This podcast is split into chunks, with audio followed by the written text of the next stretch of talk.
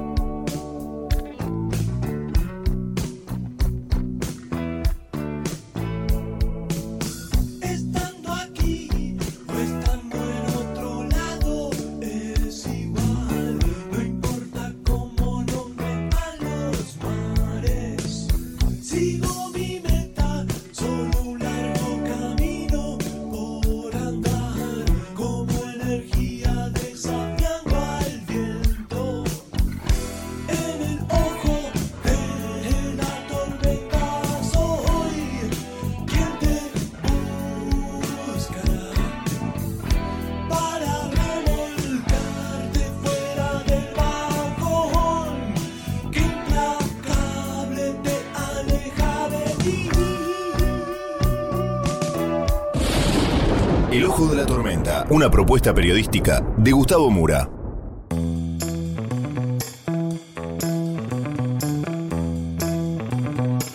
Bienvenidos al Ojo de la Tormenta. El episodio de hoy, La suerte está echada. Vamos entonces con los temas del día de hoy en este breve sumario.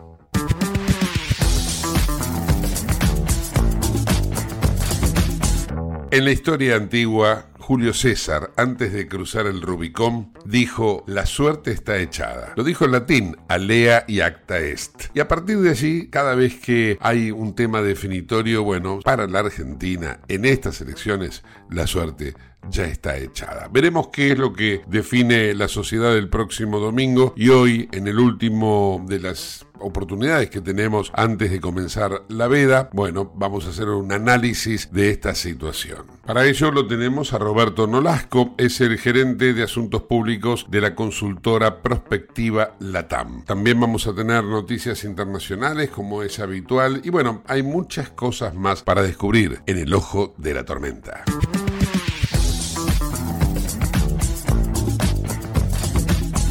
Auspicia este programa Autopiezas Pana. Más de 30.000 productos en stock y más de 30 años brindando seguridad para tu vehículo. No te olvides de visitarlos en la web pana.com.ar o llamarlos al 42504220. Autopiezas Pana, tu socio estratégico. Dirección Avenida La Plata 1933, Quilmes Oeste.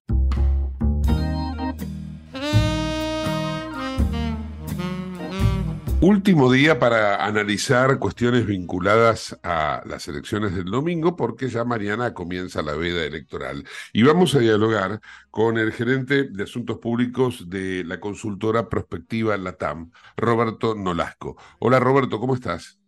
Muy bien, Gustavo, por suerte. ¿Vos cómo estás? Bien, muy bien, gracias por atendernos. Bueno, contanos un poco cómo estamos llegando a esta definición electoral en la Argentina. Bueno, estamos por, por fin terminando un año de altísima incertidumbre electoral. Eh, si bien las pasos fueron en agosto, recordás que la campaña empezó antes y ya podríamos decir que desde marzo de este año, o tal vez antes, estamos empezando, estamos viviendo esta incertidumbre de danza de nombres, candidatos internas de las dos grandes coaliciones, a ver quién, quién iba a ser el candidato de la misma. Eh, una mala performance electoral de Juntos por el Cambio que los dejó afuera del balotaje y, le dio el lugar a, al outsider Javier Milei. Entonces empezaron las incertidumbres sobre cómo gobernaría Milei en caso de ganar. Entonces fue un año de altísima incertidumbre política que tuvo sus, sus coletazos en lo económico, en lo social, y estamos llegando al fin de ella con una, como tenía que ser, altísima paridad eh, entre las, las dos fuerzas que están compitiendo, el, el oficialismo de Sergio Massa y la oposición representada en, en el outsider Javier Milei, diputado nacional hace dos años, pero esa es su única experiencia política, una campaña eh, legislativa en la ciudad de Buenos Aires.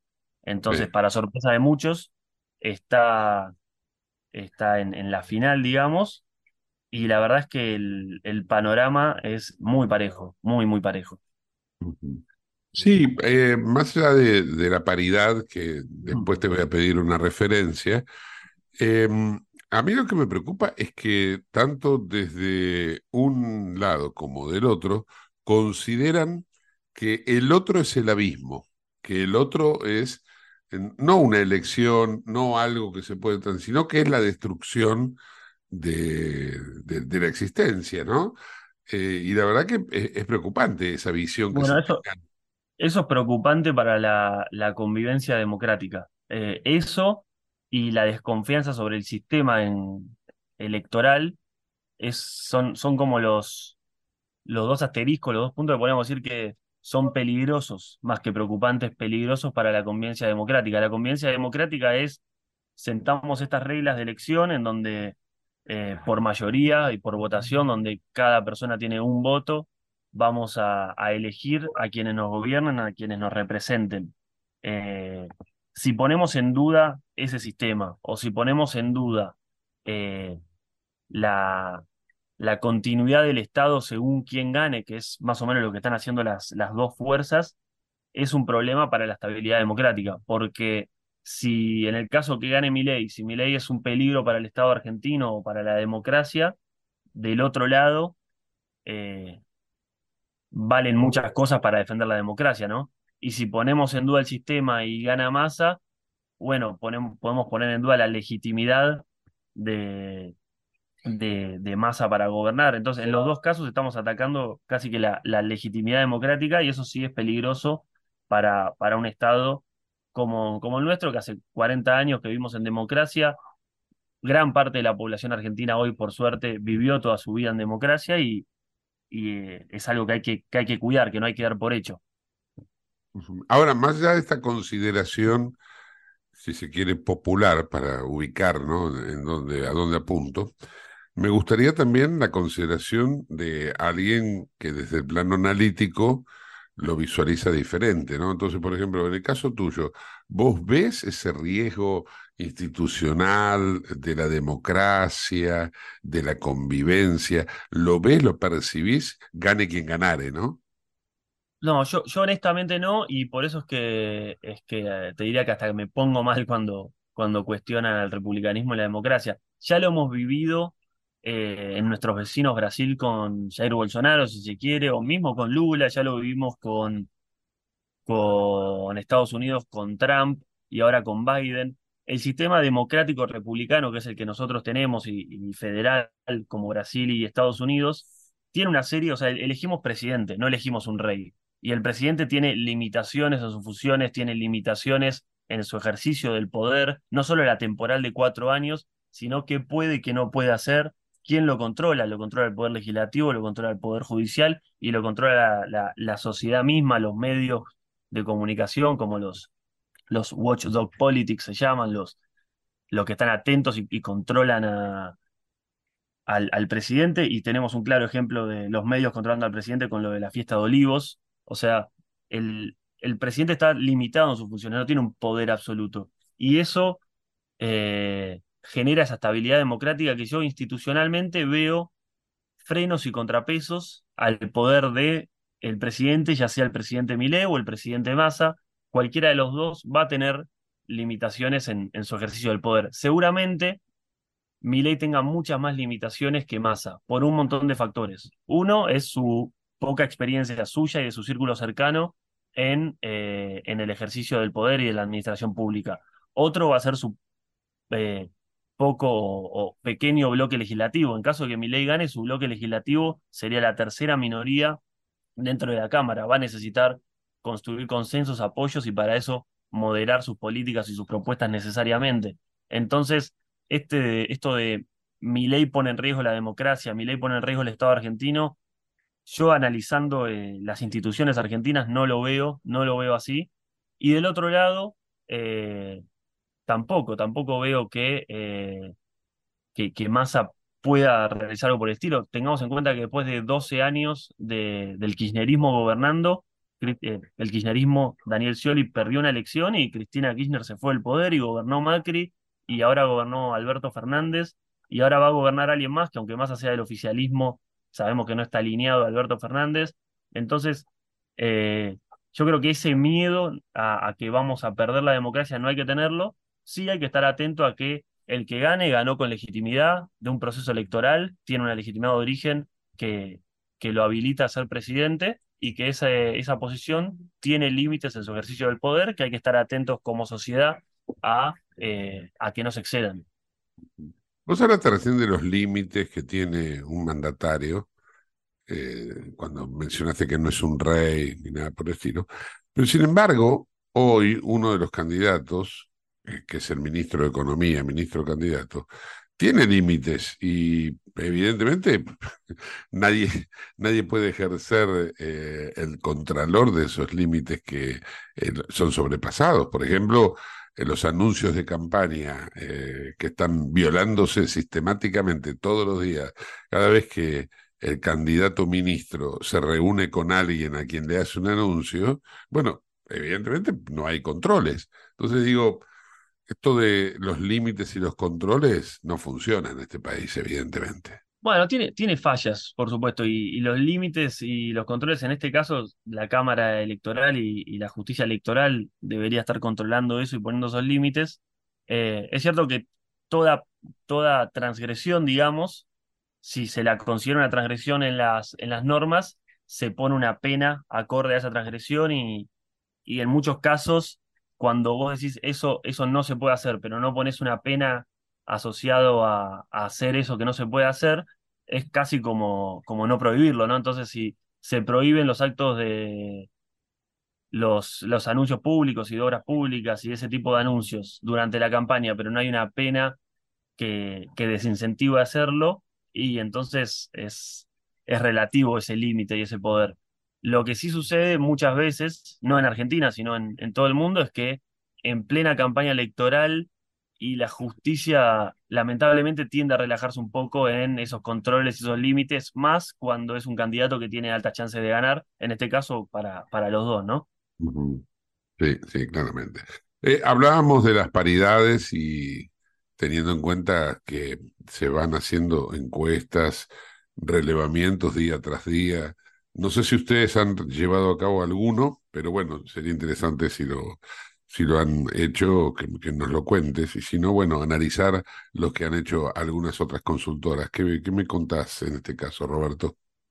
No, es, esos relevamientos los suelen hacer las, las consultoras de, de opinión pública. No, nosotros nos centramos en, en otra faceta de, de, los asuntos públicos, que, que es más la, el análisis político y las relaciones uh -huh. con gobierno, desde uh -huh. el sector privado, de las empresas. Eh, lo que sí podemos ver, y, hay, hay, buenas eh, Excel y listas circulando con todas las encuestas que se publicaron, la enorme mayoría da un empate técnico. Es decir, todas las encuestas siempre se, se publican con el margen de error que tienen, siempre suele ser más menos dos puntos. Y si una encuesta te da 51-49 con un margen de error más menos 2, quiere decir que está en un empate técnico, que ese 51-49 puede ser para cualquiera de los dos en realidad. Entonces, lo que estamos viendo es una alta paridad de las encuestas que no estuvieron muy acertadas en, en este proceso electoral, pero que eh, si, si, vemos las tendencias, nos da esa tendencia de eh, esta paridad, de este empate técnico, y algunas que se escapan a esto y, dan un claro ganador, suelen ser eh, las que dan como ganadora a, Javier Milei, así que ahí tal vez podemos tener una tendencia a, a tener presente, ¿no?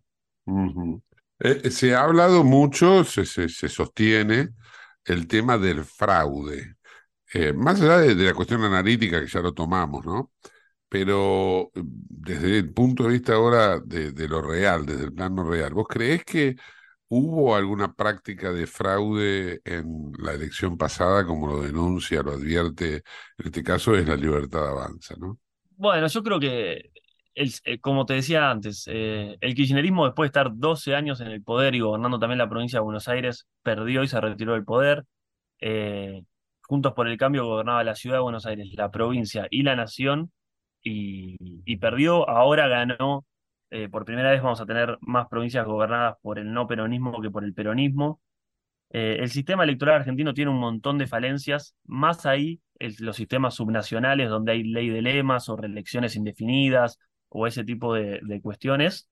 Yo creo que el sistema nacional, hacer fraude a gran escala como, como hacía el PRI en México, tal vez, hacer fraude a ese nivel, eh, el sistema electoral argentino no, no lo permite. Sí puede ser que en algunos lugares puntuales, si vos no tenés un fiscal en la mesa, eh, bueno, se, se, se, se escapen algunos votos, sí, sí puede tener alguna falencia, algún margen de error, pero a grandes rasgos tengamos en cuenta que Milei, sin estructura en las PASO, ganó, si no me equivoco, en, en más de 14 provincias.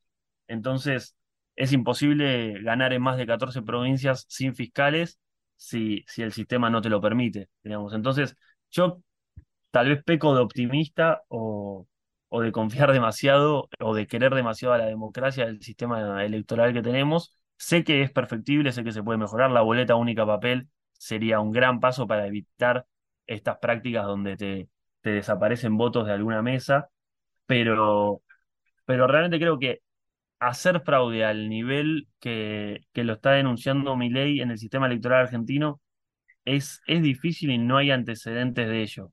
Igualmente, eh, lo mejor que puede hacer Javier Milei para evitar eso es tener un fiscal en cada mesa mirando y contando los votos y encima hoy en día tenemos la facilidad que cualquier persona y cualquier fiscal tiene en sus manos un celular que tiene cámara, que tiene micrófono, que tiene todo, entonces es muy, mucho más fácil que antaño eh, grabar y, y documentar cualquier eventualidad que pueda ocurrir durante la votación. Y, Yo y ese, que no, pero bueno, mi ley tiene que, tiene que tener la responsabilidad, digamos, y el desafío de, eh, si querés ser presidente, tener un fiscal en cada mesa y tener ese poder territorial que después vas a necesitar durante tu gestión. Y ese cuidado que ha asumido la Libertad Avanza de eh, no, tener tantas boletas diciendo que los fiscales las van a reponer en las mesas. Hoy la justicia electoral le dijo que a Milei que la ausencia de boletas va a ser su responsabilidad. Y bueno, es que ahí lo que sucede es que la justicia electoral y, y el Estado argentino le da a cada partido eh, fondos para imprimir boletas y que con esos fondos la justicia electoral las pueda repartir y reponer en todas las mesas eh, de, de- de votación. Son más de 100.000 mesas. Se pide entonces un mínimo de, de boletas, que es el equivalente a la cantidad de votantes que hay, más un margen de eh, extravíos, roturas, etcétera, que mi ley no, no llegó a ese mínimo para la justicia electoral. Entonces, la justicia electoral no está mal lo que hizo de decir, ojo que uno de los dos candidatos no entregó la cantidad de boletas que nosotros le solicitamos, entonces eh, no vamos a poder asegurar desde nuestro lado que hayan, hayan siempre boletas en todas las mesas.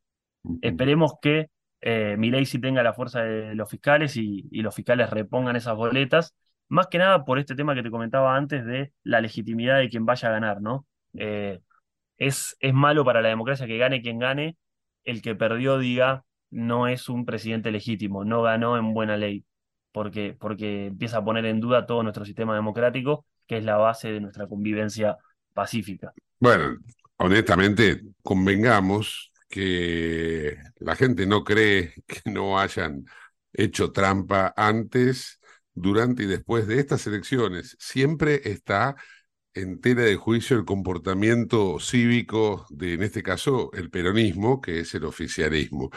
Y hoy, yendo a un hecho puntual, además de esto de las boletas que acababa de mencionar, se hizo una denuncia que incluye ahora a la gendarmería, una nueva denuncia que hace la Libertad Avanza, donde dice que eh, Gendarmería ha cambiado o, o cambia, ha cambiado en la última elección y va a cambiar en la próxima el contenido de las urnas y la documentación para favorecer a Massa. Y hablan de un fraude colosal. El, el sistema seguramente vos ya lo conocés. Sí, sí, yo creo ahí eh, podemos separar en dos. Uno es eh, lo que discursivamente está haciendo la Libertad Avanza. Yo lo veo también como una parte de su estrategia de campaña. La, elección va a ser muy reñida e históricamente en los balotajes ha habido menos participación que en las generales. En cualquier balotaje de cualquier lugar de Latinoamérica eh, siempre hay menos participación porque los que votaron en este caso a Patricia Bullrich o Miriam Bregman o Juan Schiaretti eh, tienden a una parte de ellos decir, bueno, ninguno de los dos que quedó me representa, me quedo en mi casa, no voy a votar, etcétera. las denuncias de fraude que está haciendo la Libertad Avanza también buscan eh, movilizar a su votante, ¿no? Es decir, no te quedes en tu casa, eh, comprometete, anda a fiscalizar, anda a estar atento. Y también hicieron un pedido extra que, que es el de acompañar, una vez que termine la votación, que sus fiscales acompañen los camiones que trasladen las urnas. Eh, es una cuestión extra que, como te decía, si lo hacen, todos van a tener celulares y, en sus manos para, para filmar si hay cualquier irregularidad. Sí es cierto que eh, hay lugares, eh, hay, hay, lugares de, la provincia de Buenos Aires principalmente y, y, del conurbano donde tenés que tener fiscales y fiscales con presencia y potencia, digamos, para, para cuidar tus votos. Sí, o sea, yo no, no, no creo tampoco que vivamos en el panacea de la, de la democracia y que, y que no haya ninguna práctica irregular y ninguna irregularidad. Sí, lo que no creo es que esto sea a nivel sistemático y nacional, digamos. Pueden haber lugares puntuales geográficos eh, con determinadas características que tiendan más a, alguna irregularidad, pero a nivel general yo quiero, quiero seguir creyendo que el sistema en el que vivimos es el, el mejor posible que, que, tenemos hoy, perfectible siempre, eso siempre hay que marcarlo. Eh, dejando de lado esta cuestión ahora y yendo al día después, eh, ¿cómo imaginás un país, eh, bueno, en los dos escenarios, ¿no? Ganando por un lado Massa y ganando por otro lado Milei. ¿Cómo lo imaginás? Bueno, ahí en realidad vamos a tener, si querés, tres tiempos. Uno es del lunes al 10 de diciembre, que va a ser una transición corta, rápida, van a ser eh, menos de un mes, ¿no? La votación es el 19 de noviembre y el gobierno asume, el nuevo gobierno asume tres semanas después, el 10 de diciembre. Entonces ahí va a haber una transición que si gana Massa va a ser una transición bastante eh, ordenada, digamos, pues bueno, el ministro de Economía va a estar asumiendo la presidencia, no hay tanta transición que así. Sí va a haber anuncio de su equipo, más anticipó que su ministro de Economía no es alguien de su espacio, entonces genera muchas dudas de quién podría ser. Ese tipo de anuncios habrá, pero bueno, será una transición mucho más ordenada y sencilla que si gana Javier Milei. Entonces, en ese primer tiempo, si gana Milei, vas a ver una serie de anuncios eh, de, de, su gabinete, de su equipo, que ahí hay que estar atentos a si en ese gabinete y en esos equipos hay gente del PRO o no hay gente del PRO, porque en caso que haya gente del PRO, eh, podemos anticiparnos a lo que va a pasar en una segunda etapa, que van a ser los primeros 100 días de gobierno, eh, aproximadamente del nuevo gobierno, que es donde generalmente se hacen las reformas fuertes, ¿no? Se dice que lo que no haces eh, a fondo en esos 100 días, después te cuesta mucho más hacerlo en el resto de tu, de tu presidencia. Y ahí, eh, si hay gente del PRO en el gabinete de Javier Milei, seguramente Milei tenga una banca de diputados y una banca de senadores mucho más grande, aún lejos de, del quórum propio, pero mucho más grande de la que tiene por diputados y senadores propios de su partido, ¿no? Eh, entonces ahí también hay, hay una, un punto a tener en cuenta. Y si gana Massa, Massa va a estar muy cerca en senadores de tener quórum propio y va a estar eh, también cerca relativamente, 20, 30 diputados, de eh, tener quórum en, en, la Cámara de Diputados. Que esos, esos diputados que le falte seguramente los busquen en los diputados que responden a los gobernadores de Córdoba y, y de Misiones, principalmente del Movimiento Popular Neuquino, pero ahí va a jugar un rol de pivot, un rol eh, importante los, los, los, radicales, la coalición cívica y aquellos eh, diputados del PRO que no se alineen con, eh, con una posición más dura como sería la de la libertad avanza, ¿no? Entonces, ese, ese bloque, ese subbloque dentro, dentro de Juntos por el Cambio va a tener un rol fundamental en darle o no quórum a un potencial gobierno de Sergio Massa. Milei, en cambio, va a tener que negociar mucho más para llegar al quórum y lo que te decía antes, ceder un poco en, eh, en sus propuestas, porque si no, simplemente no van, a, no van a lograr pasar por el Congreso, que tienen que pasar todas las que tengan que ver con cuestiones impositivas, por ejemplo, necesariamente por, por el Congreso. Y después un tercer momento que va a depender en gran medida del éxito que tenga eh, cada uno en su primer año de gobierno. Eh, Javier Milei depende mucho, al no tener una fuerza institucional eh, fuerte y, de muchos años como es el peronismo, va a depender mucho del apoyo popular que tenga y que mantenga. Entonces va a depender muchísimo de ello y de cómo negocia la conflictividad en la calle, la oposición fuerte de movimientos sociales, sindicatos, eh, movimientos tipo Quebracho, Partido Obrero, etcétera, que no tienen problema en salir a la calle a hacer manifestaciones bastante eh, más violentas que tal vez eh, otras, otras agrupaciones. Entonces, cómo maneja la calle y el apoyo popular Milei va a ser fundamental. Y Sergio Massa cuenta tal vez con, con más apoyo desde los sindicatos y, y una fuerza institucional más importante, pero la situación económica se va deteriorando, durante este gobierno se fue deteriorando enormemente, entonces si no mejora la situación económica, la situación igualmente se le puede poner cuesta arriba a Sergio Massa. Bueno, yo te quería preguntar, cuando te preguntaba de cómo lo imaginas también, incluye lo social. ¿Vos creés que, por ejemplo, en la eventualidad de que gane mi ley, el país explota eh, ahora en diciembre? No, no creo que, que explote ahora en diciembre, porque un presidente nuevo siempre tiene, cada vez son más cortas lo que llamamos lunas de miel, pero siempre tiene un tiempo de, eh, de gracia, digamos, ¿no? Eh, un tiempo en donde puede, don- donde no hay tanta conflictividad, porque los que perdieron están derrotados y se están reconfigurando tras la derrota, y, y los que ganaron tienen el ímpetu, la impronta, el empuje de haber ganado. Entonces no creo que en diciembre, o ojalá que en diciembre no haya una enorme conflictividad social. Sí creo que la conflictividad social puede llegar a escalar si no se le dan los resultados económicos a, a Javier Milei. Sí creo que a partir de marzo o del segundo semestre de 2024, si Javier Milei es presidente y no tiene eh, resultados esperados, puede aumentar fuertemente la conflictividad social.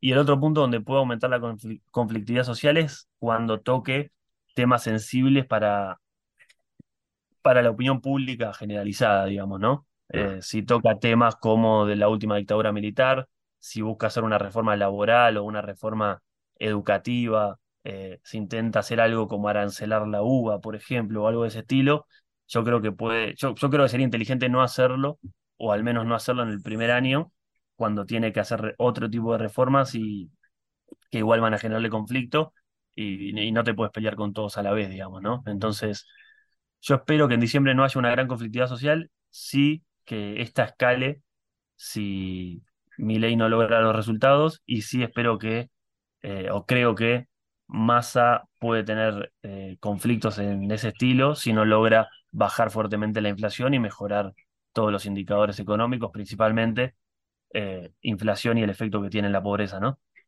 Seguro, seguro. Roberto, agradecido por este contacto. Muchas gracias a vos, Gustavo. Te mando un fuerte abrazo. Roberto Nolasco de Prospectiva Latam, en el ojo de la tormenta.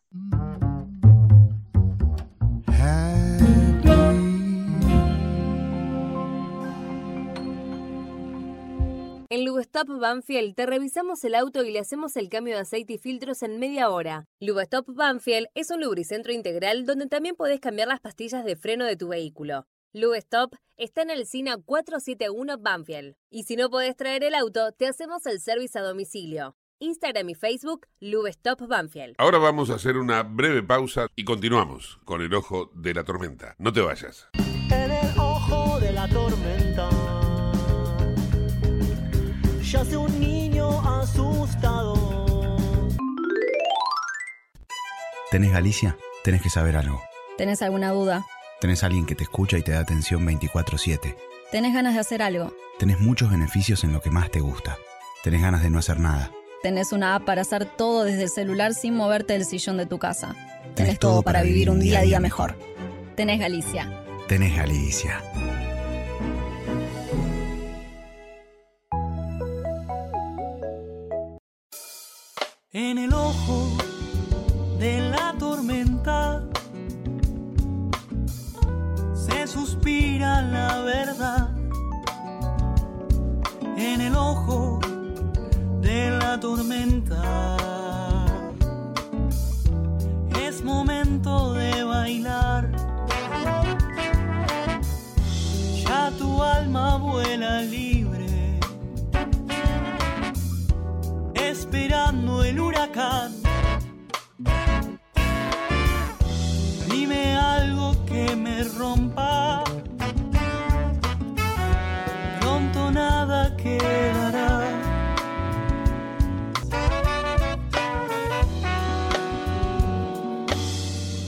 Este programa CRIBE. CRIBE es un centro de rehabilitación integral que está ubicado en Villa Ballester, provincia de Buenos Aires, certificados con normas de calidad ISOIRAM. El centro CRIBE ofrece, entre otras terapias, tratamiento de rehabilitación por ozono. La página web es www.cribe.com.ar, sino en facebook.com barra cribecom. CRIBE queda en Independencia 5182 Villa Ballester. Los teléfonos 4768-6774 o 4767-6296. Centro de Rehabilitación Integral Belepoc.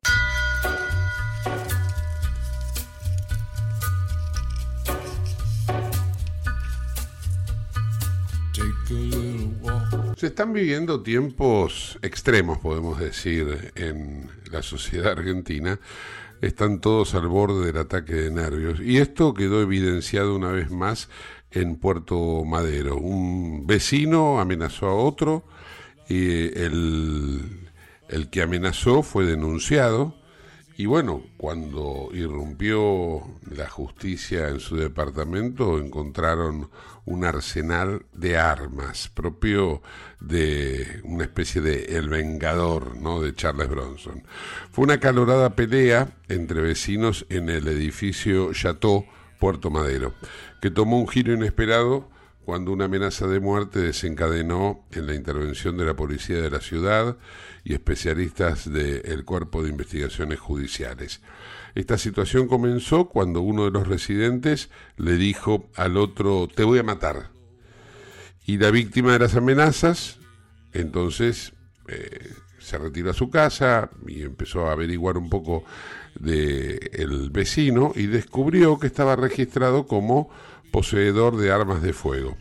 Ahí es donde decidió presentar la denuncia.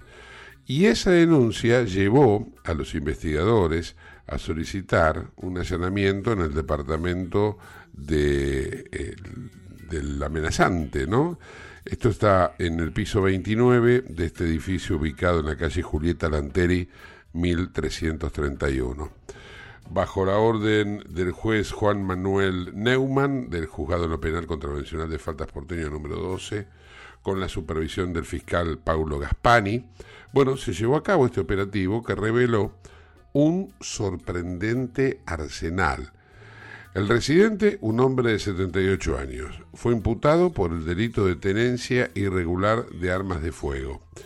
Y esta investigación, iniciada por la denuncia de amenazas, señalando que el denunciado podría tener armas, bueno, derivó en ese allanamiento que les acabo de contar y se constató que la credencial de legítimo usuario del individuo estaba vencida.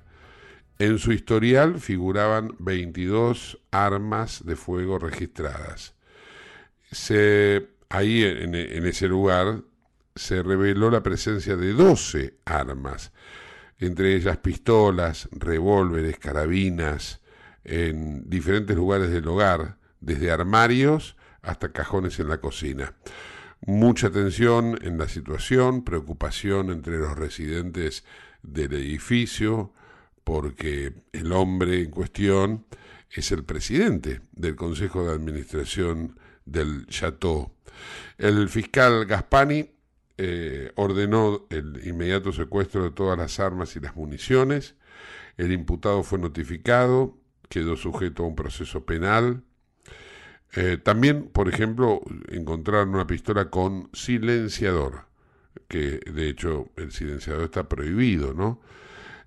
Asimismo dicen que este hombre de 78 años, cuya identidad se mantiene en reserva, colaboró en todo el proceso, incluso sostuvo que podía tener más armas en un locker que puso a disposición, y por ese motivo, es decir, por el acto voluntario, no quedó detenido. Pero lo destacado de todo esto, más allá de que el hallazgo del arsenal impacta, es la violencia con la que la sociedad hoy se está manejando. De buenas a primeras, uno eh, contra otro tiende siempre a ejercer la supremacía de las ideas por medio de la violencia. Lamentable.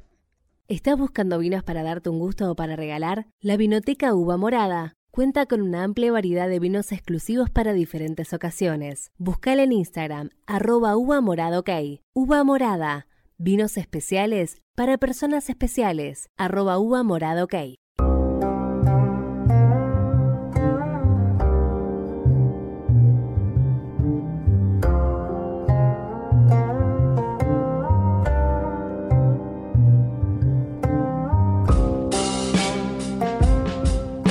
Compartimos ahora un completo panorama de noticias internacionales elaborado por la cadena Telemundo. Una protesta no autorizada se tornó violenta en el Capitolio en Washington, D.C. y obligó a la policía de la sede del Poder Legislativo a lanzar gases pimienta.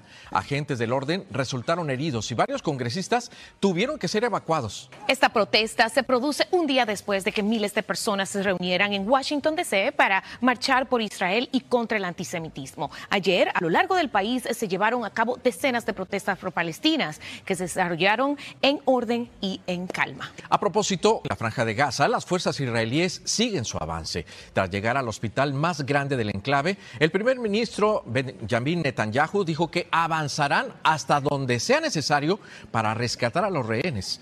Rogelio Moratagle nos trae otras reacciones. En una operación que calificaron como precisa y dirigida contra Hamas, las Fuerzas Armadas de Israel ingresaron al Hospital Al-Shifa, el más grande de la franja de Gaza. En ese lugar, además de cientos de pacientes y personal médico, se refugian miles de palestinos desplazados por la ofensiva israelí. La incursión al hospital es totalmente inaceptable, sentenció el director de la Organización Mundial de la Salud.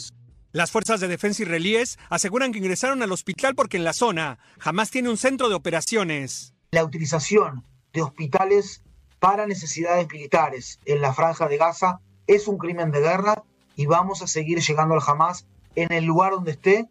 Israel afirma que estas son las armas que encontró en el hospital, pero eso no ha sido confirmado por otra fuente. Jamás dice que es una mentira. Las fuerzas israelíes aseguran que no se disparó un solo tiro cuando ingresaron al hospital, pero debido a los bombardeos, las condiciones son muy precarias. El primer ministro israelí prometió eliminar a Hamas y rescatar a los rehenes. Cuatro familiares de Diego, su hermana, el esposo y las dos hijas están en poder de Hamas. De hace 40 días que no paro de. Es una cruel. Aganaron los corazones de nosotros y lo aplazaron.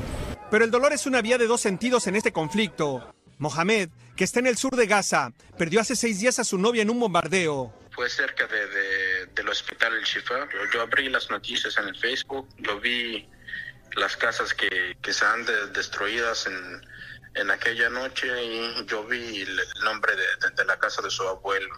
Y ya se fue, se murió con toda su familia, amigo.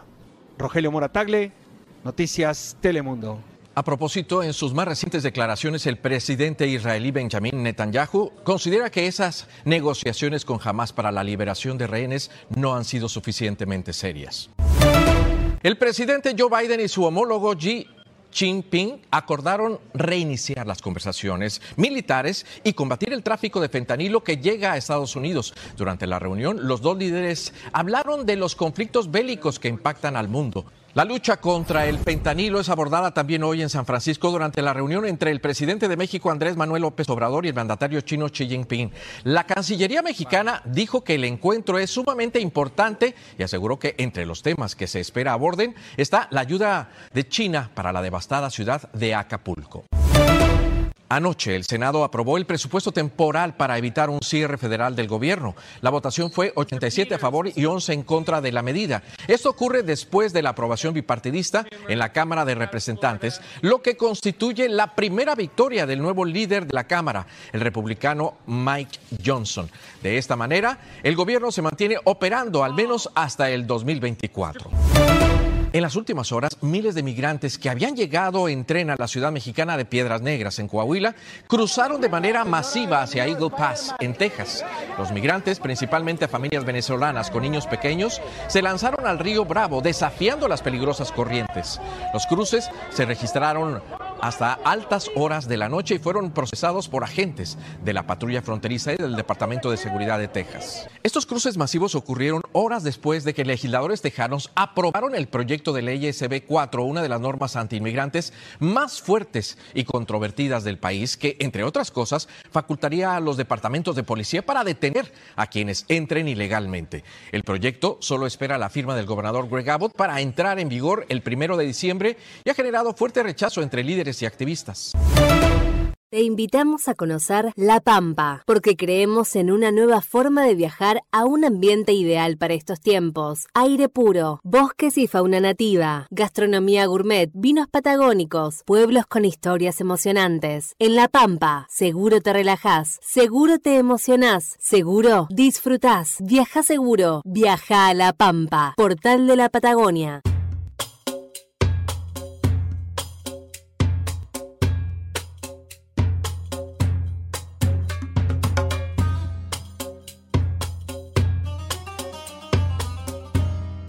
Frente a la enorme maquinaria de propaganda oficialista con la que cuenta el Ministerio de Economía y a la cual destina todo ello para fortalecer y robustecer la candidatura presidencial de Sergio Massa, bueno, se le contrapone mm, tal vez lo que podría ser el método artesanal de la libertad avanza, en el cual enumeran y distribuyen en las entrevistas que todavía pueden acceder algunas de las gestiones que nos ha dejado el kirchnerismo residual. Vamos a escuchar entonces ahora a Victoria Villarruel.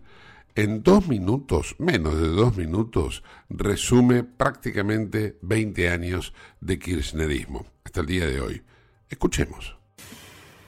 Bueno, para el kirchnerismo, justicia, derechos humanos y transparencia es la muerte del fiscal Nisman, los bolsos llenos de dólares de López, el vacunatorio VIP, Insaurralde y sus yates, la AFI paralela de Rossi y compañía. Después contanos, Rossi, cómo es espiar jueces. Las tarjetas de débito de Chocolate Rigó y del concejal de Masa. La tragedia del tren de Once y las coimas de Jaime. Emerenciano Cena en el Chaco.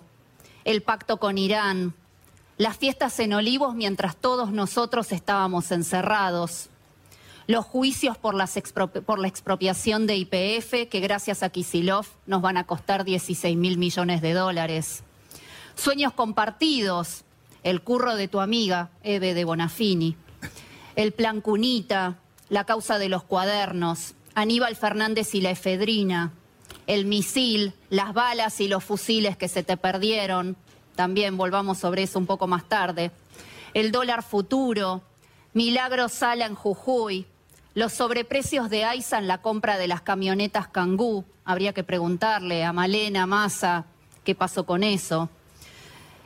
La compra de barbijos con sobreprecio en plena cuarentena. La bajeza de usar un momento crítico para todos los argentinos para hacer negocios la causa Otesur y los sauces, Chicone y Vudú, la compra millonaria de viandas en el Ministerio de la Mujer, Lázaro Báez, los muertos de las inundaciones de La Plata.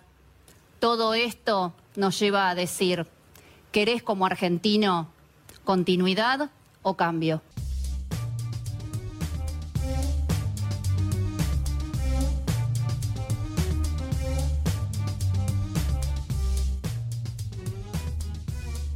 Bueno, nos despedimos. Hay que recordar que el gobierno decidió no correr el día feriado, por lo tanto nos reencontramos el próximo martes.